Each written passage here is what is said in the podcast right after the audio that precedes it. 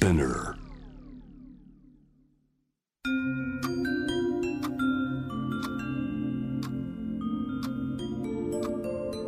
こんなこときっと取るに足らないからと性にまつわることを一人で悩み考えたことのある人たちへ。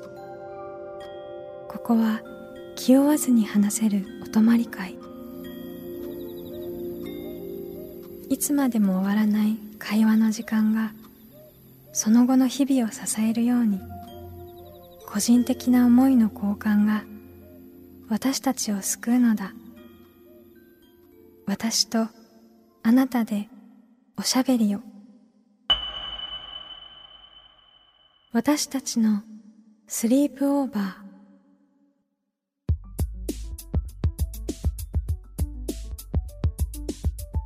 ミーユーの野村夢と Me&You の竹中真希です。私たちのスリープオーバー。この番組は性にまつわる悩みや疑問を自分の言葉で自分の温度でゆっくりと心の扉を開きながら話していこう。そんなプログラムです。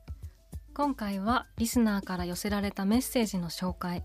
そして最近私たちが気になっているトピックについてお話ししていきます。私たちのお泊まり会にあなたもぜひご参加ください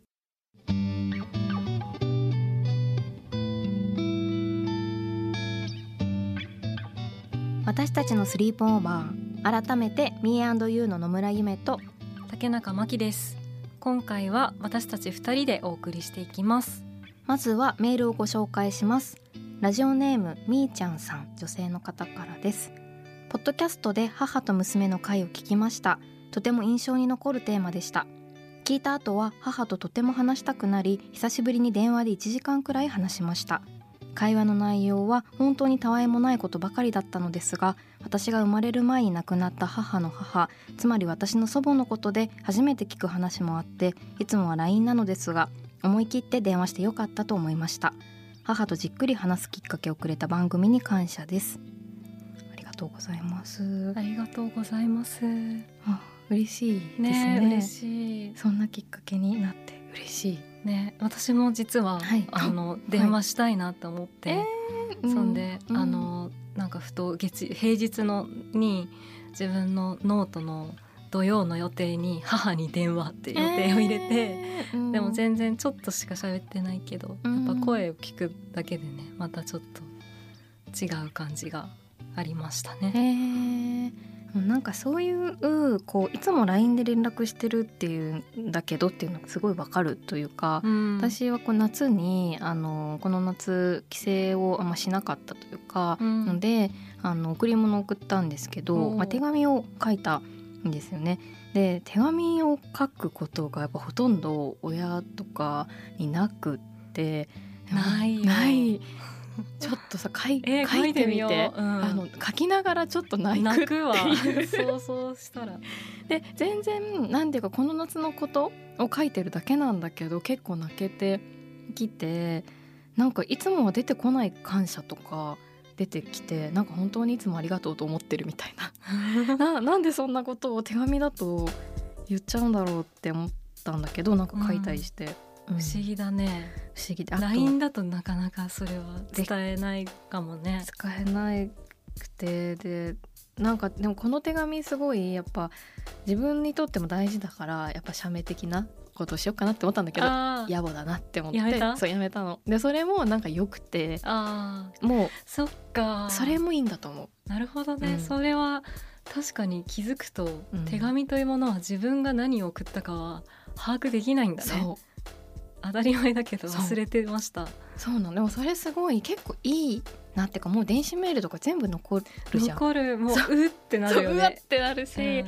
でしかもなんかあんまりそのコミュニケーションにやっぱなんていうか、うん、もうあるしなんかすごく安心しきってるんだけど、うん。手紙はなんかもう不安なの。あ行っちゃった。不安っていうかもう行っちゃったなっていう、うん。で本当に届けたことがうん。今この手紙に載ってポストに入ってあ向こうにもう、まあ、飛んでちゃったんだみたいな気持ちにうん。なって、でもそれってなんかすごい大事なものに思えるといううか。ん確かに。ねでもそれあの母ともそうですし、まあもうね、別の関係の人ともなんか意味も言えそうな話だなって今聞きながら。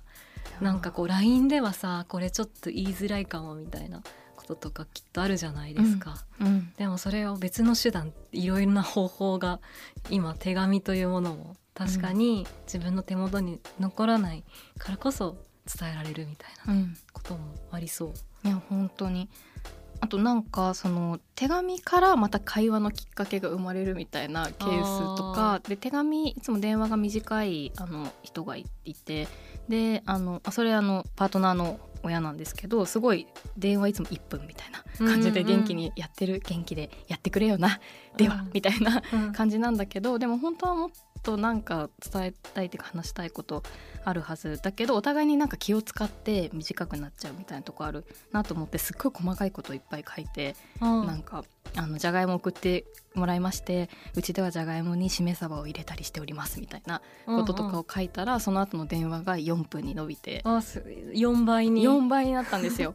手紙で書いてあ手紙で書いいて送って「ありがとう手紙届いた」って言っててしめ鯖若い人の感性はなんかいいねみたいなので4分。なるほど。でもさなかなかこう関係性をこうどう作っていこうかなってうん。相手にいきなり電話で長く喋るのが難しくても、なんかこんなことを考えてますっていうのがうん。文章そうね。で伝わったら、うん。それなら話し始められるみたいなね。あそうだね。本当にそう。でなんか電話だとさあこんな話しちゃってあすいません。なんかじゃがいもの話とか面白いですかね？みたいになっちゃったりするかもしれないけど、うん。まあ、手紙だと割とそこは結構まあある意味一方的にうん。もう書けるからそれはそれでなんか顔色を気にしないでちょっと書けるっていうあかそうかも。瞬発的な顔色を気にしないで。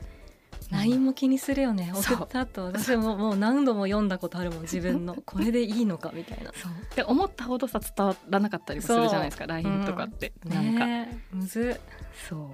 結構親とかに手紙っていう。あー考えたことうん。そこまでなかったけど。うん。ちょっと考えたい。はい。あのみーちゃんさんありがとうございました。では次のメールです。ラジオネームビーズクッションさん女性の方です。コロナになる前私にとって夏休みイコール旅行でした。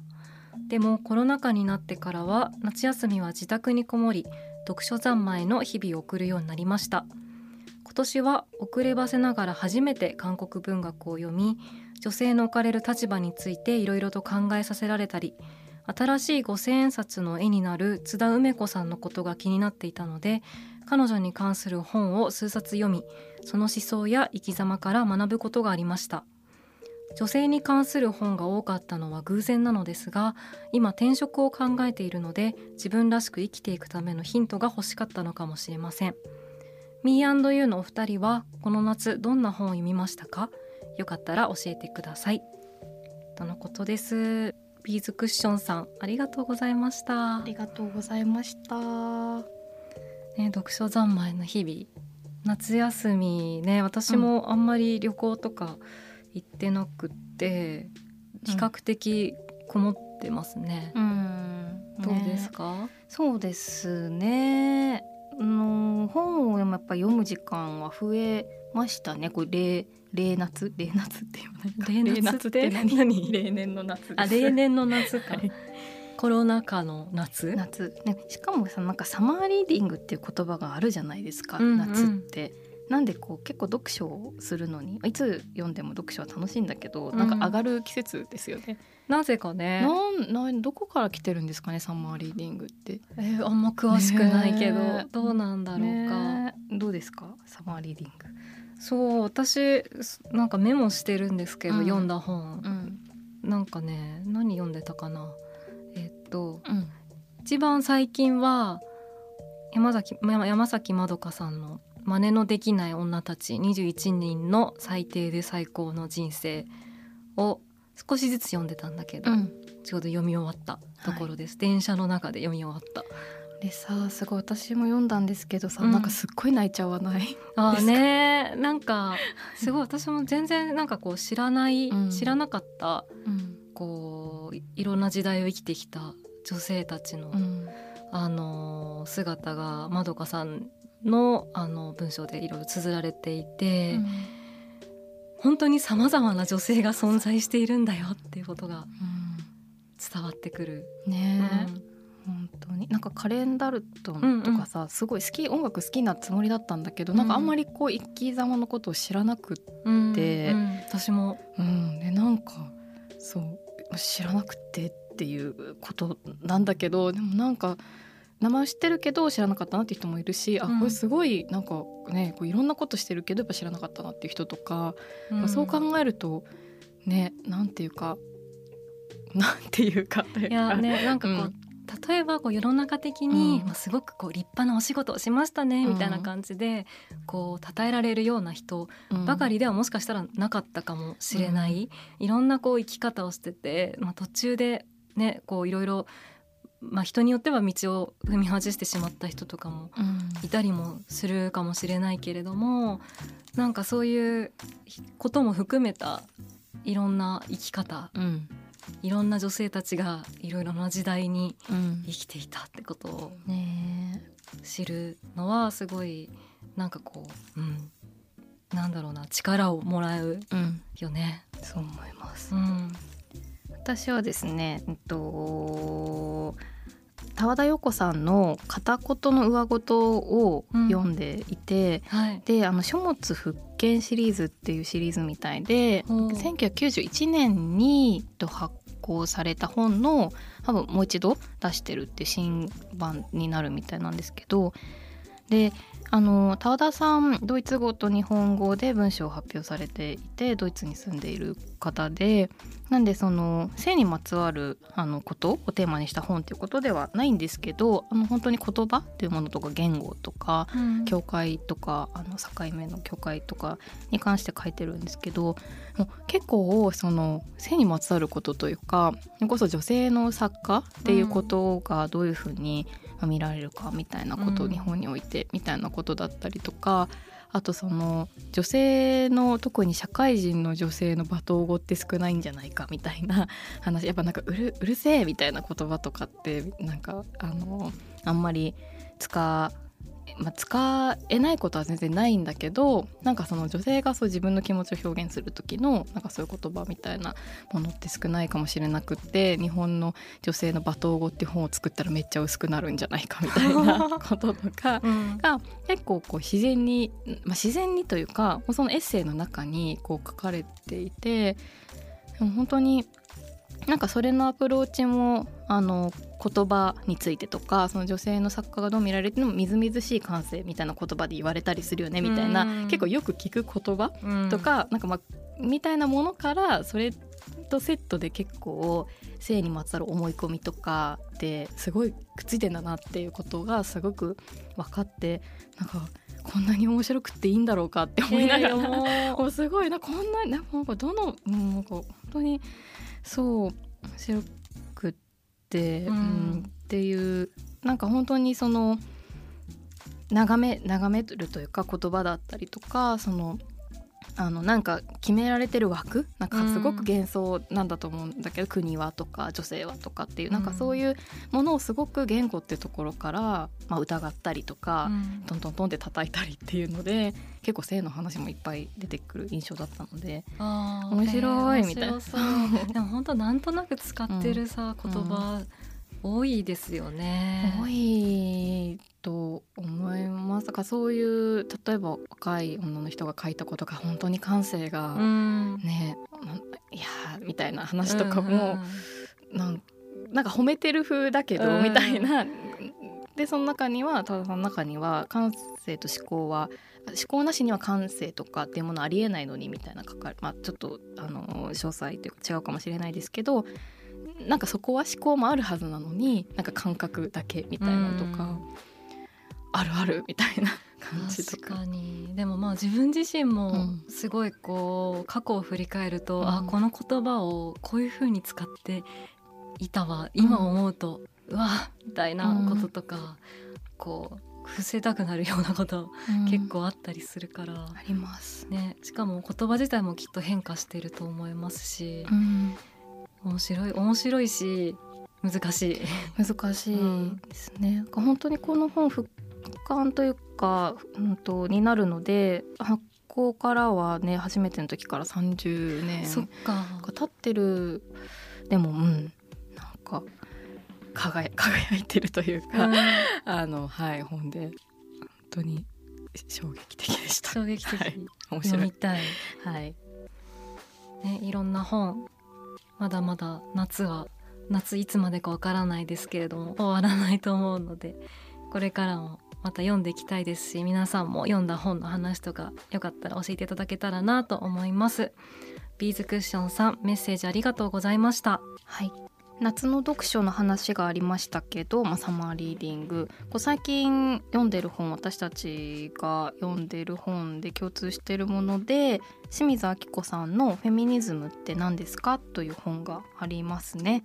文春新書から出ている一冊ですがこれもねあのもともと「防具チェンジ」の連載の時から読んでましたよね。読んでましたし、いろいろシェアしてましたね、はい。記事とか。してたりとかしていてであの Me&You の「リトルマガジン」というメディアのインタビューにも清水さんに出ていただいて今記事も読むことができるんですけれども本当にこうタイトルの通りフェミニズムって何ですかってやっぱこう自分もなんかすごくやっぱり考えるというか、ので、まあ、手に取りますよね。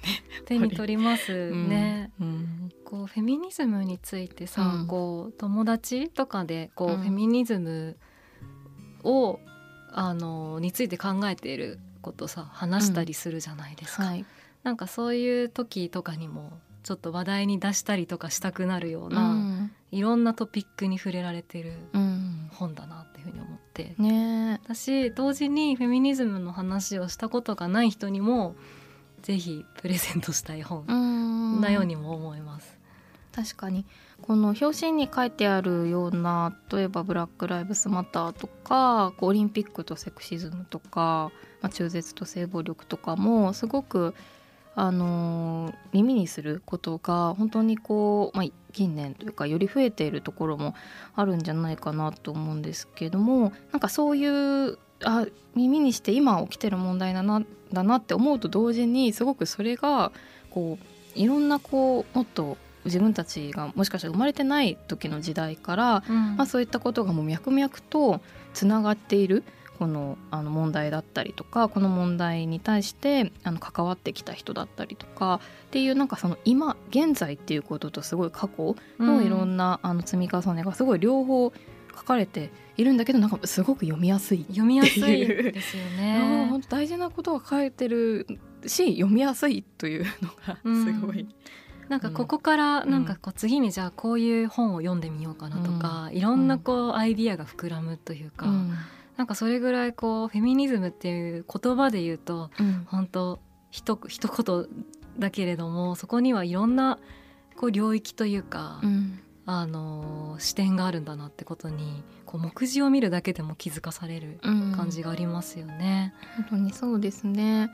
なんでなんかその知るっていうこととあそういうものなんだっていうふうにこうしっかり知るってことも大事なんだなっていうふうに思うんですけど同時にこうやっぱすごいそれを自分を通して何をするかみたいなことっていうことがすごいこの本の中にも結構初めの方にも清水さんの言葉で書かれてたりもしてなんかそういうことも結構なんていうか刺激になるっていうかなんかフェミニズムってやっぱなんだろうってところで結構止まってしまうってことってうん。多いんじゃないかなって思うんですけどなんか自分がその行動のうん。をする、フェミニズムってことを少しずつやってみるっていうことをやりたくなる。うん、本やりたくなる。こう後書きにさすごいそういうこと書いてなんかすごい書いてありました。わーってなった。なんかちょっとはっはーみたいな。なんかこうそうちょっとぜひ読んでいただきそのやるっていうことってどうなるかっていうか、ね。なんか感情的やなってみる。そうちょっと、うんはい。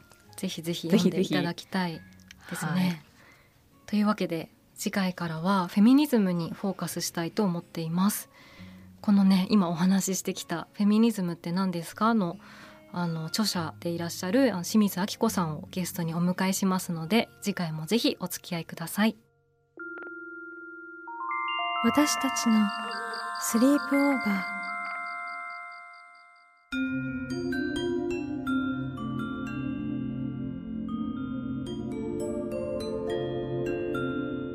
私たちのスリープオーバー今回は私たち2人でおしゃべりしてきました。はい。今回はこのお母さんと電話をしたよっていう話ですとかあと夏の読書の話しまして、あサマーリーディングの話なんかすごい楽しいですよね。なんでだ？秋もね楽しいかな、はい。楽しいよ。あの 楽しいよ。楽しいよ。はい。あの私はあの季節のリーディングリストを作ってるんですけど楽しいはい楽しいです。あのオータムリーディングとか。はい。あの季節の分け方はかなり適当であの何ですかここら辺までちょっと読んだ本なんとかなんか読める月と読めない月があるじゃないですか、うん。なんとなく。だからなんていうんですかね。いある程度読めた月までを秋とするみたいな。あそうなんだ。大体ねふ大んわ体りふんわりなんとなく。はい。まあでも楽しいのであのぜひ季節のリーディングリストの話、まあ、読んだ本の話またしたいなと思いました。次回はフェミニズムって何ですか？の著者で東京大学大学院教授清水明子さんをゲストにお迎えしてフェミニズムをテーマにスリープオーバーします。お楽しみに。皆さんは性について悩みや疑問はあるでしょうか？番組の感想や今後特集してほしいこと私たちのスリープオーバーのホームページからメールでお寄せくださいメールをご紹介させていただいた方には番組オリジナルステッカーをプレゼントしますのでお名前と住所の明記をお忘れなく。私たちのスリープオーバーは毎週金曜日配信。さらに JWAVE のラジオでもお聞きいただけます。毎週金曜日深夜1時30分から。FM81.3 JWAVE こちらもぜひチェックしてください。気負わずに話せるお泊まり会次回も私とあなたでスリープオーバーしていきましょうここまでのお相手は Me&You の野村夢と竹中真希でした。